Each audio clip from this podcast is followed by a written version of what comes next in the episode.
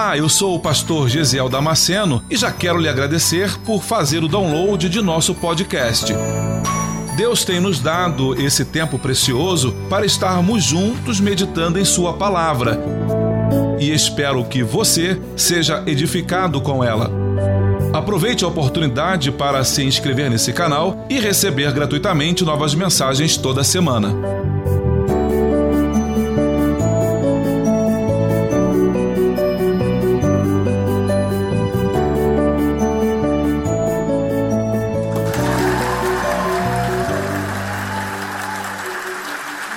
Hebreus capítulo 6.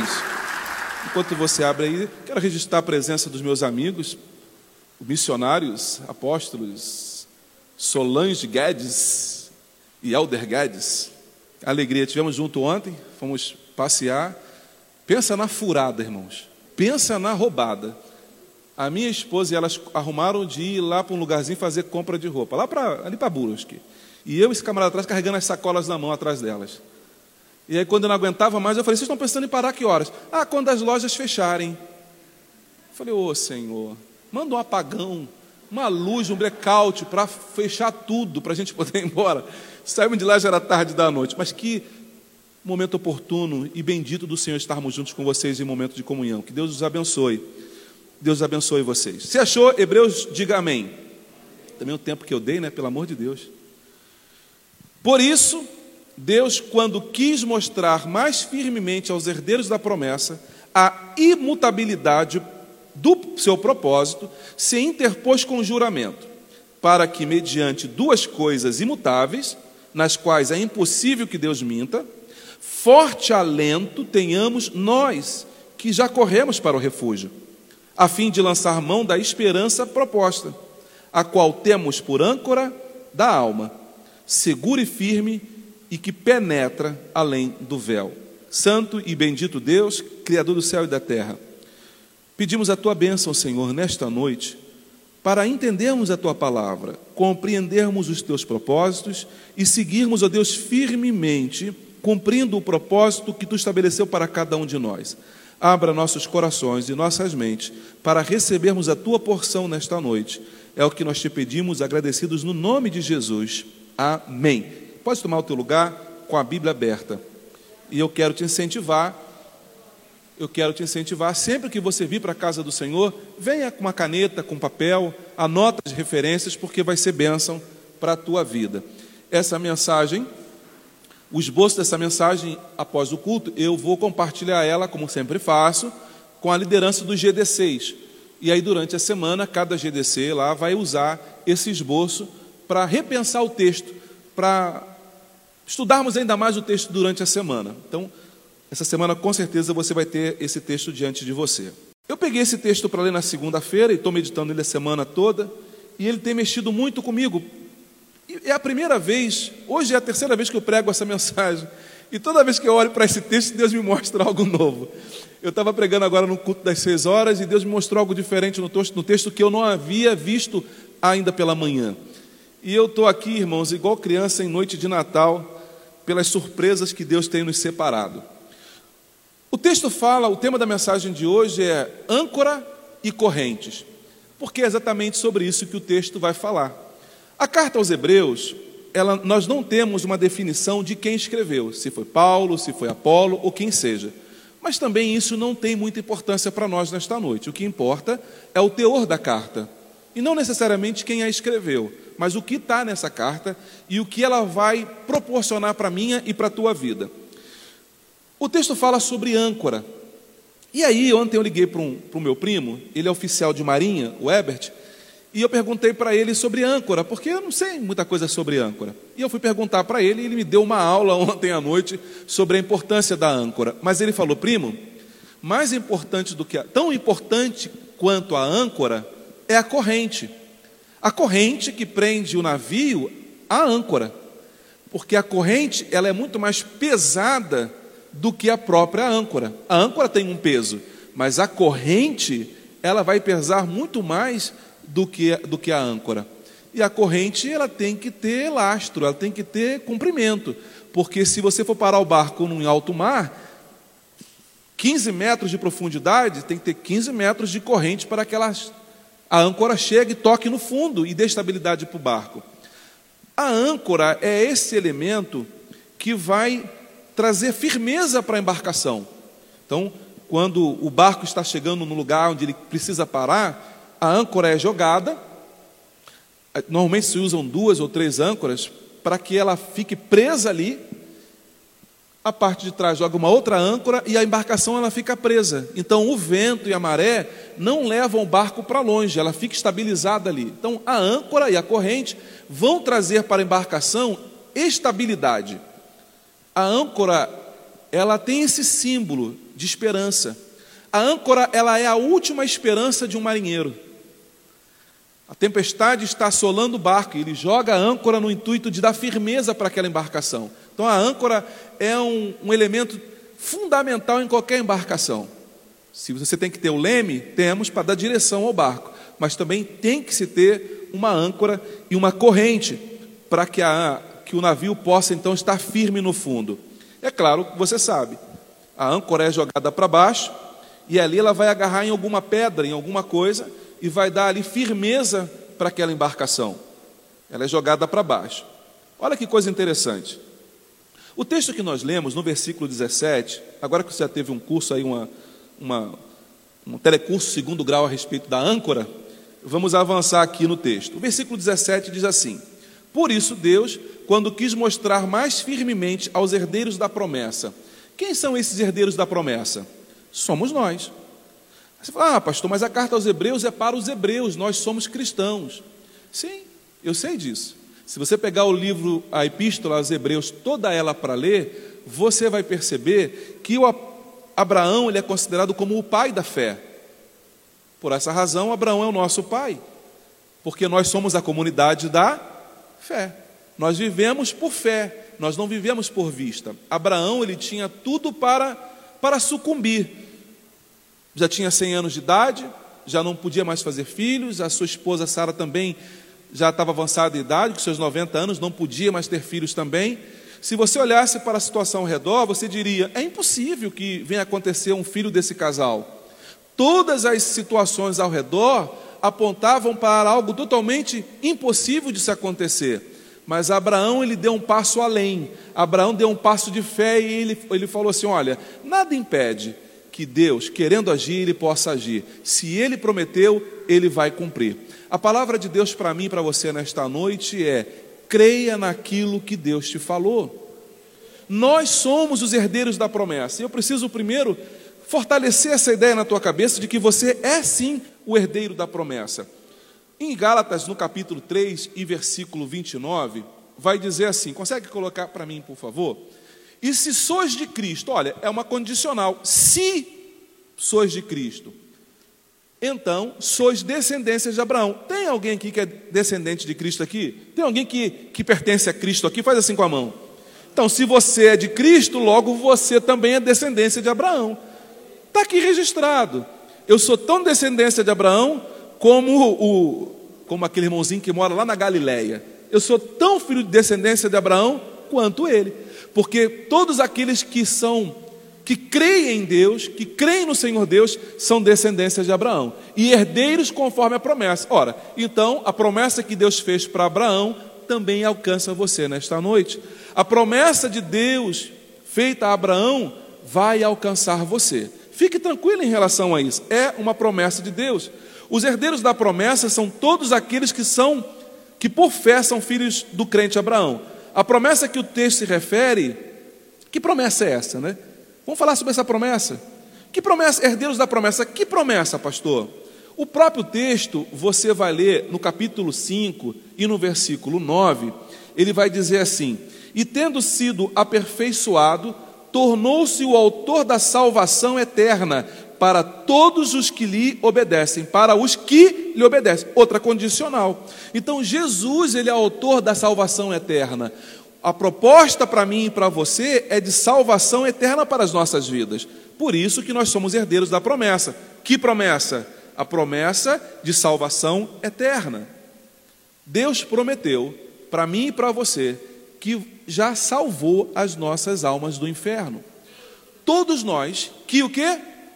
Confiamos no Senhor. O texto diz, é condicional. Todos nós que confiamos em Deus, nós por causa disso nos tornamos descendência de Abraão, portanto herdeiros da promessa. Que promessa? A promessa de salvação, conforme diz o capítulo 5 e o versículo 9. Autor da salvação eterna. Deus providenciou salvação para a tua vida. Aconteça o que acontecer ao teu redor, meu irmão, nunca perca a fé nisso. O Senhor te salvou. Mas o texto, ele, se você continuar lendo esse texto, ele vai dizer assim: quando Deus fez uma promessa à semente de Abraão, e você vai ler isso no capítulo 26, versículo 4, ele fez uma, uma, uma, uma promessa à descendência de Abraão. Olha só, Gênesis capítulo 26, versículo 4 diz assim: em tua semente serão benditas todas as nações da terra. Em tua semente. É uma palavra no singular. Ela não está dizendo em tuas sementes. É na tua semente. É singular. Então Deus está falando com Abraão e ele está apontando para quem? Para Jesus. E multiplicarei a tua descendência como as estrelas do céu, e darei a tua descendência todas estas terras, a tua descendência, e por meio delas, delas serão benditas todas as nações da terra. Todas as nações, não apenas os judeus, nós somos benditos hoje por causa de Jesus. Ele é essa, essa semente, ele, o Senhor Jesus, é a descendência de Abraão. Quando você pega em Gênesis no capítulo 3 e versículo 15, Deus vai ter um diálogo entre ele e a serpente, é ele a serpente, Adão e Eva, ele vira e fala assim: tua semente nascerá um que esmagará a cabeça da serpente, e da tua semente vai ferir o calcanhar da sua descendência. Ele está apontando para quem aqui? Para Jesus, porque na cruz do Calvário, a semente da mulher, Cristo, pisou a cabeça da serpente.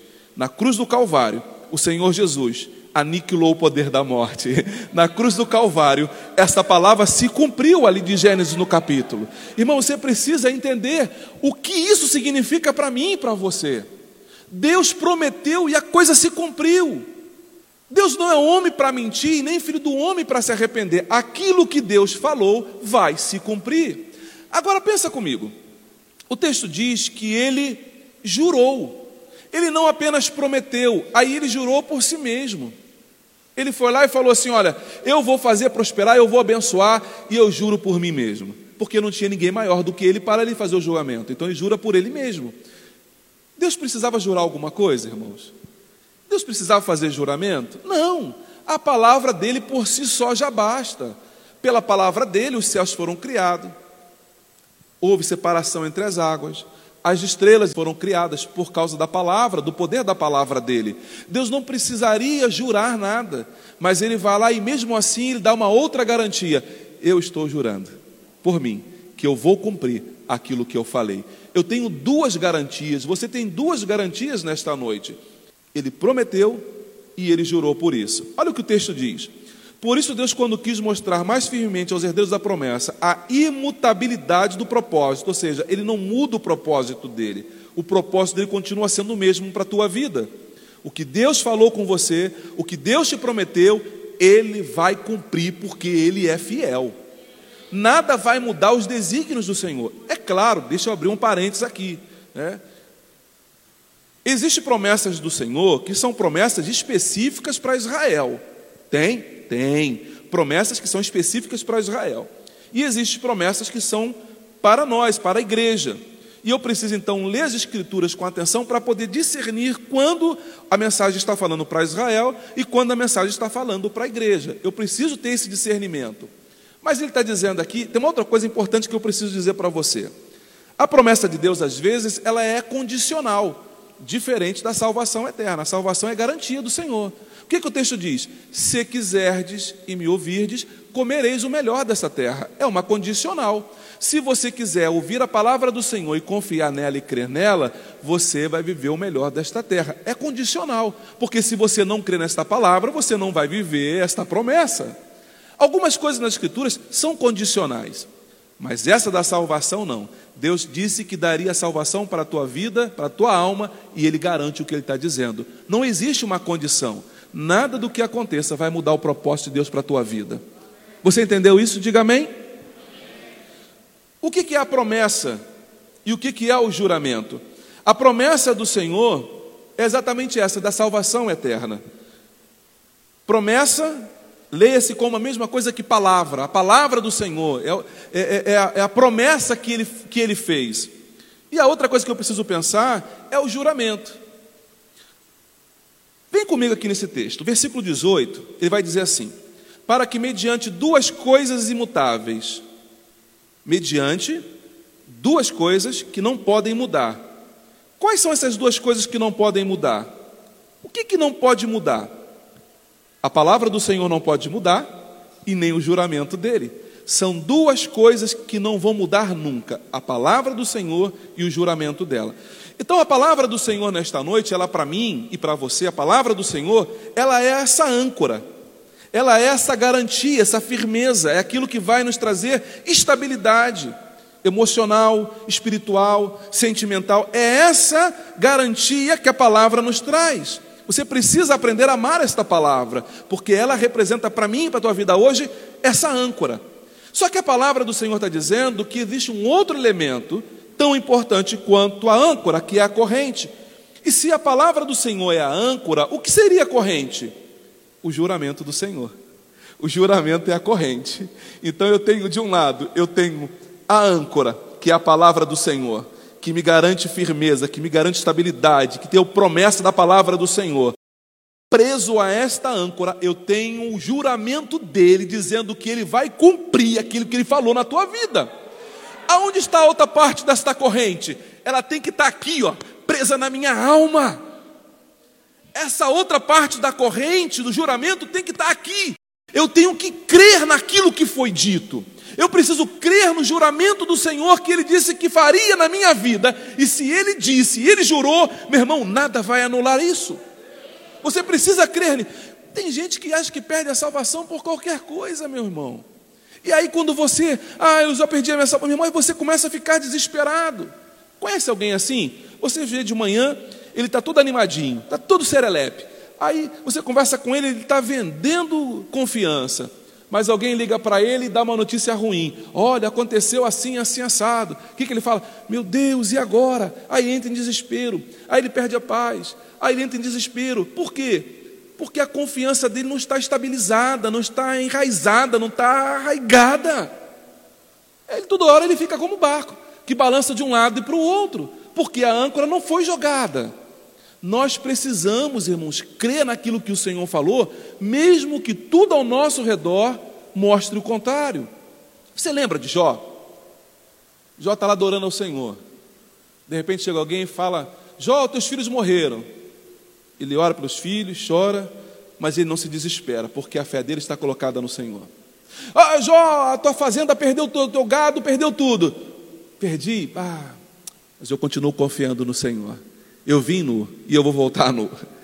O que eu tenho foi Deus que deu. Nada que acontece ao redor tira a fé que Jó colocou no Senhor. Então, por causa disso, ele é firme. Se você crê e outra hora você não crê, a Bíblia diz que você é como a onda do mar, que é levada de um lado para o outro.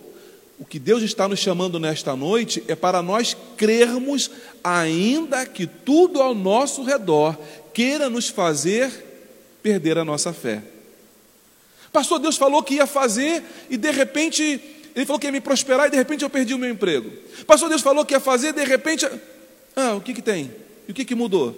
Deus falou? Falou. Então fique tranquilo. fique tranquilo. Porque se Deus falou que ele faria, ele vai fazer. Satanás ele fica o tempo todo, irmãos, brincando com a gente. E se a gente aceitar as provocações dele, a gente vai viver numa vida desesperada. Então você tem duas possibilidades hoje: ou você crê naquilo que Deus diz, ou você crê na confusão que o diabo quer colocar na tua cabeça. Creia na palavra que Deus liberou pela tua vida. Creia que aquilo que Deus falou sobre você vai ter cumprimento. Âncora e corrente. O versículo, olha que coisa interessante. Nas quais é impossível que Deus minta forte alento tenhamos, nós. Nós. Nós quem, pastor? Nós que já corremos para o refúgio. Então, eu preciso dizer uma coisa para você nesta noite. Se você ainda não aceitou Jesus como teu Salvador, esse texto não vai falar com você. Me perdoe. Porque o texto está dizendo assim: olha, nós que já corremos para o refúgio. Só vai ter descanso aqueles que correram para o refúgio. Quem é o nosso refúgio? É Jesus. Esse texto de Hebreus capítulo 6, ele vai aprontar para nós duas figuras do Antigo Testamento que você precisa saber. A primeira delas é a cidade de refúgio, registrada ali em Levítico. Acontecia assim, eu não posso me aprofundar nesse texto por causa da hora, mas a cidade de refúgio foi assim: Deus determinou para Moisés que se construíssem seis cidades de refúgio, três antes do Jordão e três do outro lado do Jordão. Para que serviriam essas cidades de refúgio? Quando alguém acidentalmente viesse a causar a morte de alguém, eu estou segurando a escada para alguém subir e de repente a escada escorregou, eu não percebi, a pessoa caiu e morreu. Eu sou responsável pela morte dele. Mas houve culpa da minha parte? Eu fiz porque eu quis? Não. Então eu tinha que fugir para essa cidade de refúgio e ficar lá até que um juizado fosse levantado para julgar a minha causa. O que acontecia naquela época? Eu levantava uma escada, alguém morreu, eu sou o culpado, até que haja o julgamento. O vingador de sangue vinha atrás de mim para me matar. Para eu não morrer antes de um julgamento justo, de um julgamento justo, Deus mandou que tivesse seis cidades de refúgio. Então eu, acidentalmente, não foi por querer, eu estava dirigindo o meu carro, o carro bateu, a pessoa morreu. Não matei ele porque eu quis. Mas se eu não procurasse a cidade de refúgio, o vingador de sangue me acharia e iria me matar porque eu causei a morte de alguém. Então, para eu não morrer, eu corria para a cidade de refúgio. E aí, aqui dentro, o vingador não podia me achar. Ele podia até chegar na cidade e ficar rodeando lá de fora para me pegar.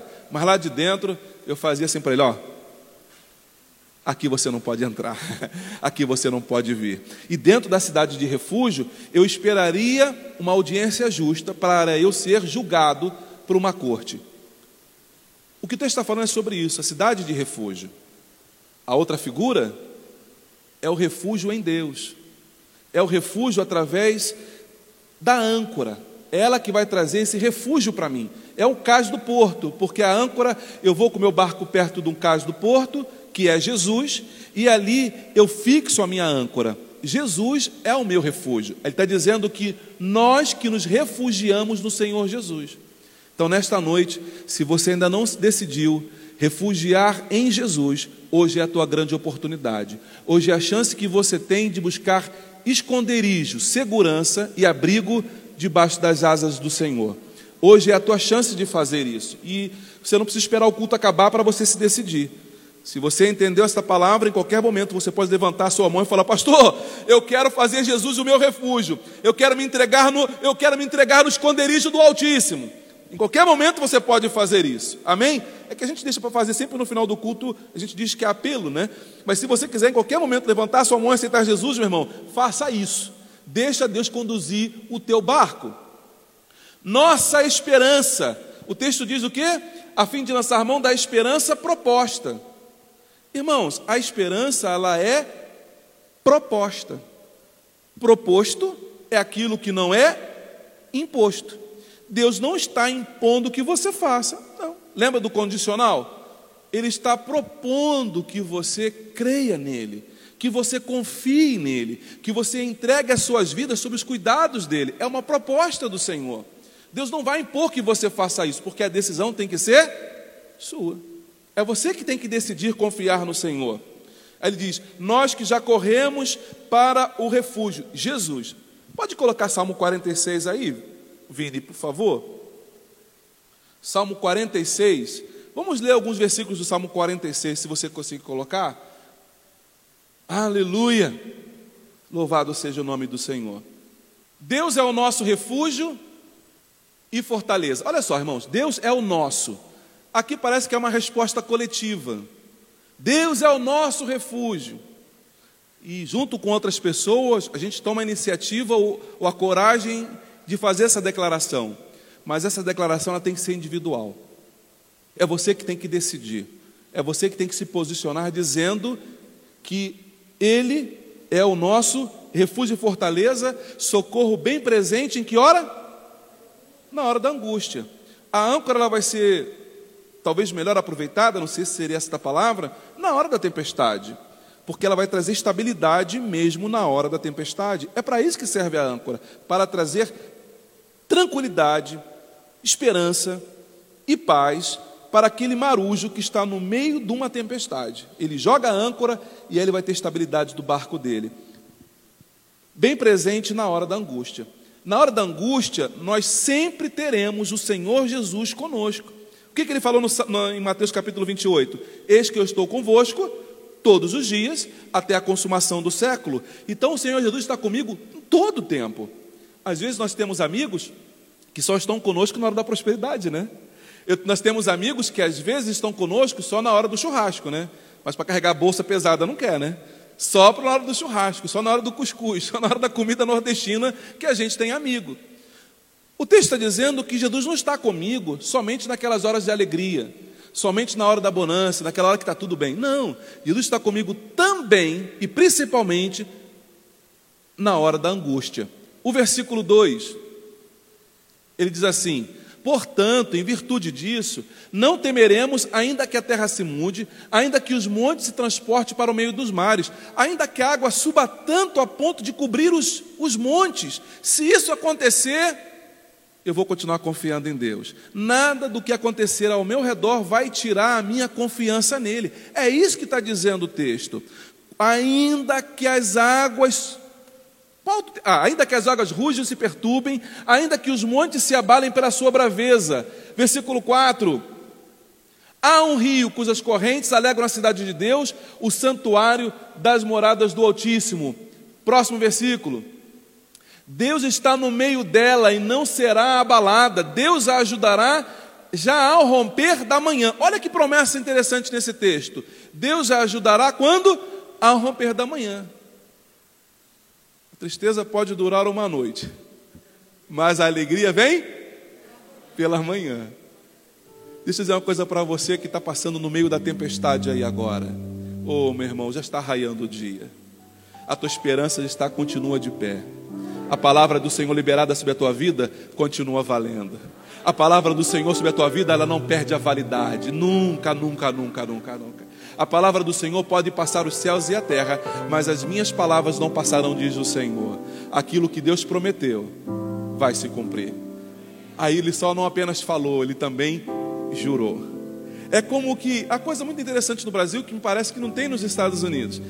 Você se assinou um documento, já estava valendo a tua assinatura. Mas aqui no Brasil o que, é que nós fazemos?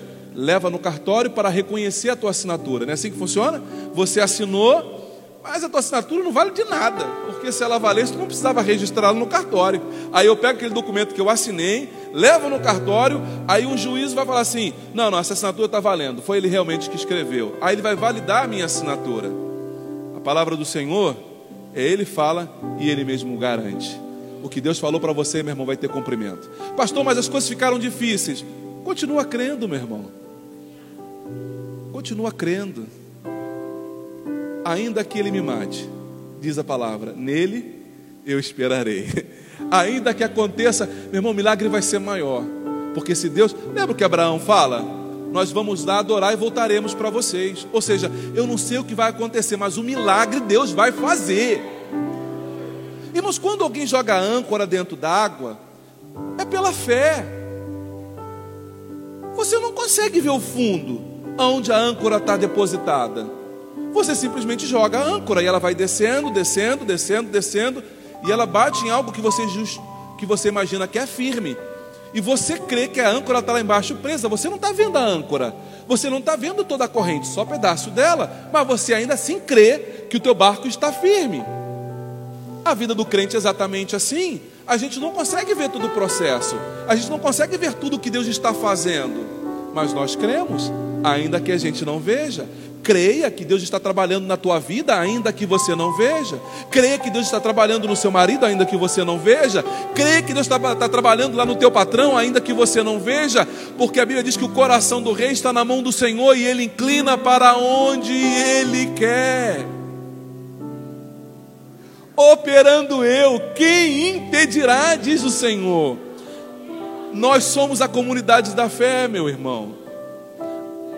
quem vive pela fé, às vezes é mal interpretado, é julgado de inconsequente, de irresponsável, de imaturo, mas eu sei em quem eu tenho crido. Em quem você tem crido? Deixa eu dizer uma coisa para você interessante. A âncora, com o meu barquinho, eu jogo a âncora para dentro d'água, não é isso? Na vida espiritual, a nossa âncora não é jogada para baixo. No mundo espiritual, a minha âncora não é jogada para baixo, porque jogar a âncora para baixo é eu depositar a minha esperança e minha confiança no homem. É eu jogar a âncora para baixo, é eu confiar na resolução do homem, na ajuda do homem. Jogar a âncora para baixo é acreditar que, que a minha solução, que a minha salvação e minha esperança está aqui na terra. Mas o texto diz o quê? Lançando a nossa âncora aonde? Diz o texto? Versículo 19: O qual temos por âncora da alma segura e firme, ou seja, não é oscilante, ela não, ela não vacila, ela é firme, constante, determinada, que penetra além do véu. Outra figura diferente aqui nesta noite. Dentro do tabernáculo, e é isso que ele está falando aqui, o escritor aos Hebreus, dentro do tabernáculo existiam duas separações: o lugar santo e o lugar santíssimo. No lugar santo, onde o sacerdote vinha todos os dias, queimava incenso, acendia as lâmpadas do candelabro cuidava dos pães da proposição. Esse era o ambiente onde o sacerdote estava todos os dias. Mas eles iam a um lugar que era separado por uma cortina grossa e fazia separação entre o lugar santíssimo e o lugar santo. No lugar santíssimo, vamos imaginar que fosse esse aqui, uma cortina bem espessa aqui na frente, então ninguém daí conseguia ver o que estava acontecendo aqui dentro. Aqui tinha uma arca da aliança e Deus se manifestava presencialmente aqui dentro. Deus estava aqui dentro. O homem não conseguia vir aqui. Apenas o sacerdote, uma vez por ano, ele conseguia entrar nesse lugar. O que o escritor dos Hebreus está dizendo é que a fé dele, a âncora dele, não é jogada na terra, é jogada para cima, é jogada para o céu. A nossa âncora, pastor Diego, não é depositada na confiança do homem. A nossa âncora é jogada para cima, lá onde Deus está. Ele está dizendo que a âncora, nós jogamos para cima, ela corre todo o universo, todas as galáxias, e ela vai chegar onde? Dentro do Santíssimo. Ela vai ultrapassar o véu e vai cair aqui dentro, vai estar presa aqui dentro. A minha fé é depositada no Senhor, é nele. Por isso que o texto diz: olhando para Jesus, o autor e consumador da minha fé. A tua âncora foi jogada lá na presença dele. Deixa eu te dizer uma coisa ele vai começar a puxar o outro lado da corrente. E já já nós estaremos com Ele lá em cima na eternidade, sendo guardados por Ele, cuidados por Ele, alimentados por Ele dia e noite. O Senhor, aleluia, o Senhor, aleluia, é o Senhor, é o Senhor chamando o seu povo de volta para a sua casa. Comece, irmãos, a fazer um estágio aqui embaixo. Comece a fazer estágio. Comece a fazer estágio. Quem quer morar lá em cima precisa começar a viver aqui embaixo de acordo com quem vai morar lá em cima. Você quer morar nos Estados Unidos, comece a falar inglês, não é assim? Quer morar, comece a falar inglês, comece a estudar, comece a se preparar para aquela nova cultura. Você quer morar no céu, meu irmão? Comece a se preparar para esse novo reino. Comece a se preparar para essa nova terra. Aquilo que você fazia que não agrada o Senhor, deixe de fazer. Abandone os velhos hábitos. Enterre de vez o velho homem. Comece a viver em novidade de vida. Comece a jogar sua âncora para cima. Comece a pescar. O que, que você está fazendo aí, cara? Eu estou jogando a âncora para cima. Rapaz, a âncora é para baixo. Não, meu irmão. No mundo espiritual, a âncora é para cima. A âncora é para cima. É para Ele. É nele. É nele que eu confio. Senhor, é em Tu que eu confio. Pode acontecer tudo ao redor para te levar a crer no diferente, mas a tua fé é colocada lá em cima. É isso que o Senhor quer da minha vida, é isso que o Senhor quer da tua vida. Nós temos segurança e firmeza. Primeiro, porque Ele falou, e segundo, porque Ele jurou por si mesmo. A palavra do Senhor, ela é a nossa âncora. A palavra do Senhor é a nossa âncora, a nossa garantia e esperança nas tempestades da vida.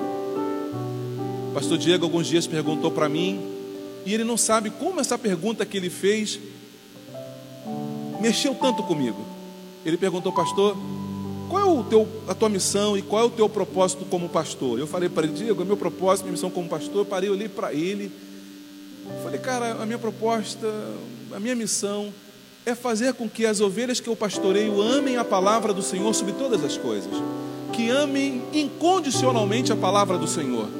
Que ame e coloque ela acima de todas as coisas. O salmista diz que escondi a tua palavra no meu coração para não pecar contra ti. Quando eu digo que coloco ela no coração, é um sinal de ternura, de amor. Não é assim?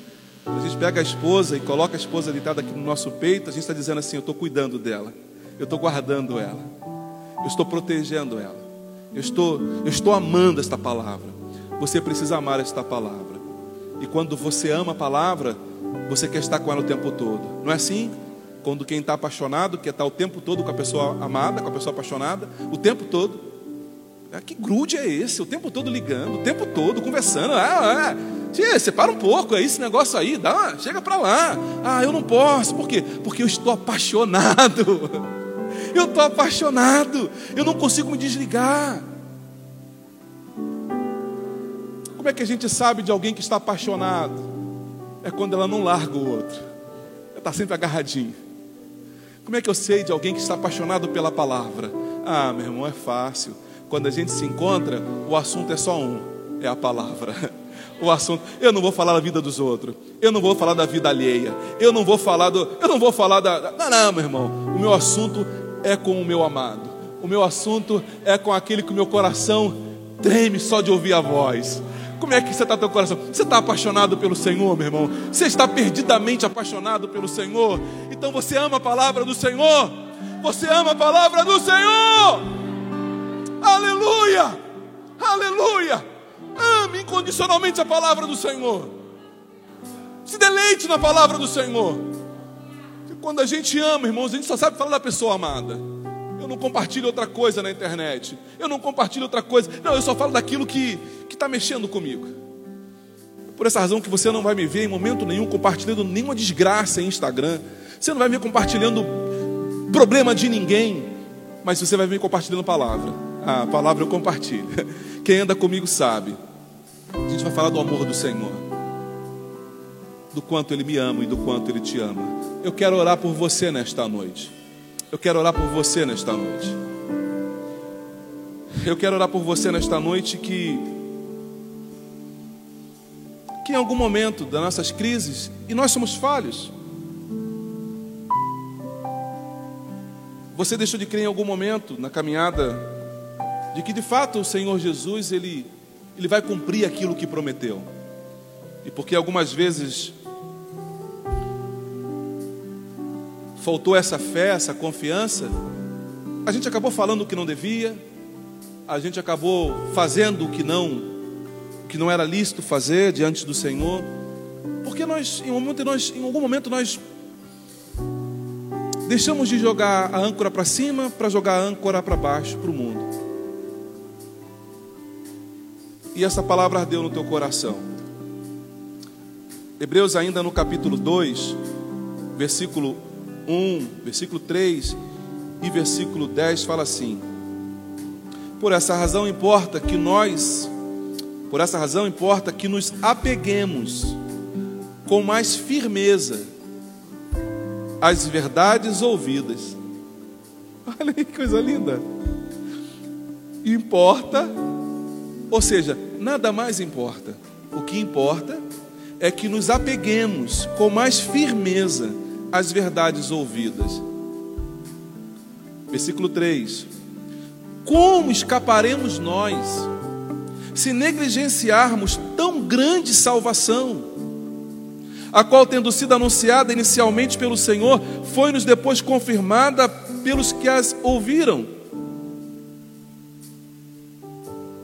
Deus falou para você que Ele ia fazer? Creia incondicionalmente nesta palavra. Deus prometeu para você que Ele ia fazer algo na tua vida? Creia incondicionalmente nesta palavra. Versículo 16 do capítulo 2 ainda fala assim: Pois Ele, evidentemente, não socorre, não socorre anjos. Ó, oh, que declaração! Mas socorre a descendência de Abraão. tem descendência de Abraão aqui nesta noite? Então tem socorro para você nesta noite. Se tem descendentes de Abraão aqui nesta noite, há socorro de Deus para você. Há socorro de Deus para você. Quantos descendentes de Abraão aqui nesta noite? Há socorro de Deus para você nesta noite, meu irmão. Você pode aplaudir ao Senhor nesta hora. Você pode glorificar o nome dele nesta hora. Há socorro para Deus para você. Há socorro de Deus para você. Há socorro de Deus para você. Aleluia. Anote isso aí e leia em casa. Hebreus capítulo 4 diz assim, do versículo 1 ao versículo 3. Temamos, portanto, que sendo-nos deixado a promessa de entrar no descanso de Deus, suceda parecer que algum de vós tenha falhado.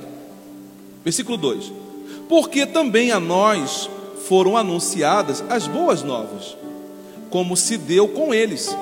Mas a palavra que ouviram não lhes aproveitou, visto não terem sido acompanhada pela fé naquele que a ouviram. A palavra foi liberada, mas eles não creram. A palavra do Senhor foi anunciada, mas eles não acreditaram. Aí ele diz assim no versículo 3: Nós, porém, que cremos, encontramos descanso. Você quer ter descanso? Quer ter paz no meio da tormenta? Creia incondicionalmente na palavra do Senhor. Creia que o Senhor é fiel para te guardar. Creia. Esses dias eu estava saindo com o pastor Rafael, ele foi me mostrar um, uma área aqui da, da, da cidade que eu, que eu queria conhecer. E aí ele mudou o trajeto. Nós vimos numa direção, e em virtude disso ele acabou indo numa direção totalmente diferente do caminho que nós fazemos. E aí, eu peguei o telefone, ele fez, ele deu uma vibrada, eu tinha vibrado outras vezes, mas eu não me importei. Naquela hora, o Rafael estava dirigindo, o pastor Rafael estava dirigindo, eu peguei o telefone e olhei para o telefone. Era uma mensagem de dois queridos que também estou aprendendo a amar, a Liz e o Anderson. Tem um salão de beleza aqui no Pagani, ali no, em cima do, do mercado do Prado. A mensagem dela estava pedindo oração. Tinha acontecido uma situação, elas estavam, estavam preocupados e perguntou se eu podia orar. Mas a mensagem apareceu para mim quando eu estava passando exatamente em frente. Eu, eu não ia passar por ali. O nosso caminho era outro, mas o, Rafael, o pastor Rafael resolveu passar por uma outra situação e em virtude disso passei em frente ao salão deles. E quando eu estava exatamente em frente ao salão, eu olhei a mensagem, pastor, o senhor pode orar por nós? Eu falei, Rafa, Rafa, para aqui, para aqui. O que foi, pastor? Não, dá uma paradinha aqui. Aí ele acabou passando do retorno, fizemos o retorno e voltamos. Paramos em frente o restaurante, o, o, o supermercado. Descemos e fomos lá visitar eles. Vocês estão aonde? Estou chegando aqui. Chegaram junto conosco no salão. Alguém chegou no salão, parece que com o objetivo de assaltar o mercado ou o salão, e estavam preocupados. Mas eles pediram para que nós fôssemos a orar. Por que orar? O certo seria, aspas, ligar para a polícia, jogar âncora Mas ela falou assim: não, esse caso é um caso de jogar a âncora para cima. Eu quero a mão do Senhor neste lugar. Eu quero a mão do Senhor aqui. Nós descemos do carro e levantamos um clamor.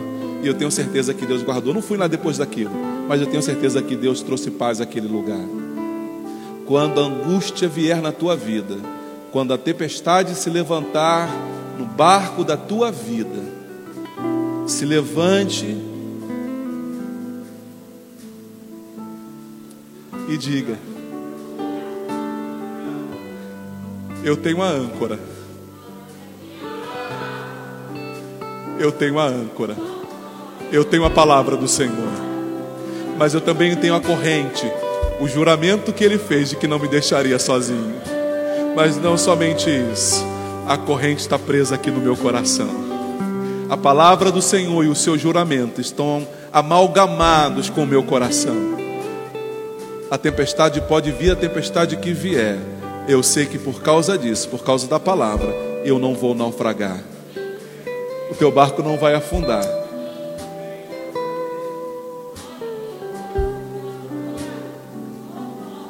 Você não tem somente a âncora e a corrente, meu irmão. O capitão também está no teu barco. Não tem razão para você se preocupar, meu irmão. Você tem a âncora, você tem a corrente. E depois de tudo isso, ele pode estar até dormindo no teu barquinho, mas o comandante está no barco, meu irmão. E a tempestade obedece o dono da embarcação. Eu quero orar por você nesta hora. Curva a sua cabeça, eu quero orar por você nesta hora. Você acabou de ouvir mais um podcast. E se você foi edificado com essa mensagem, compartilhe com outras pessoas. Até o próximo encontro.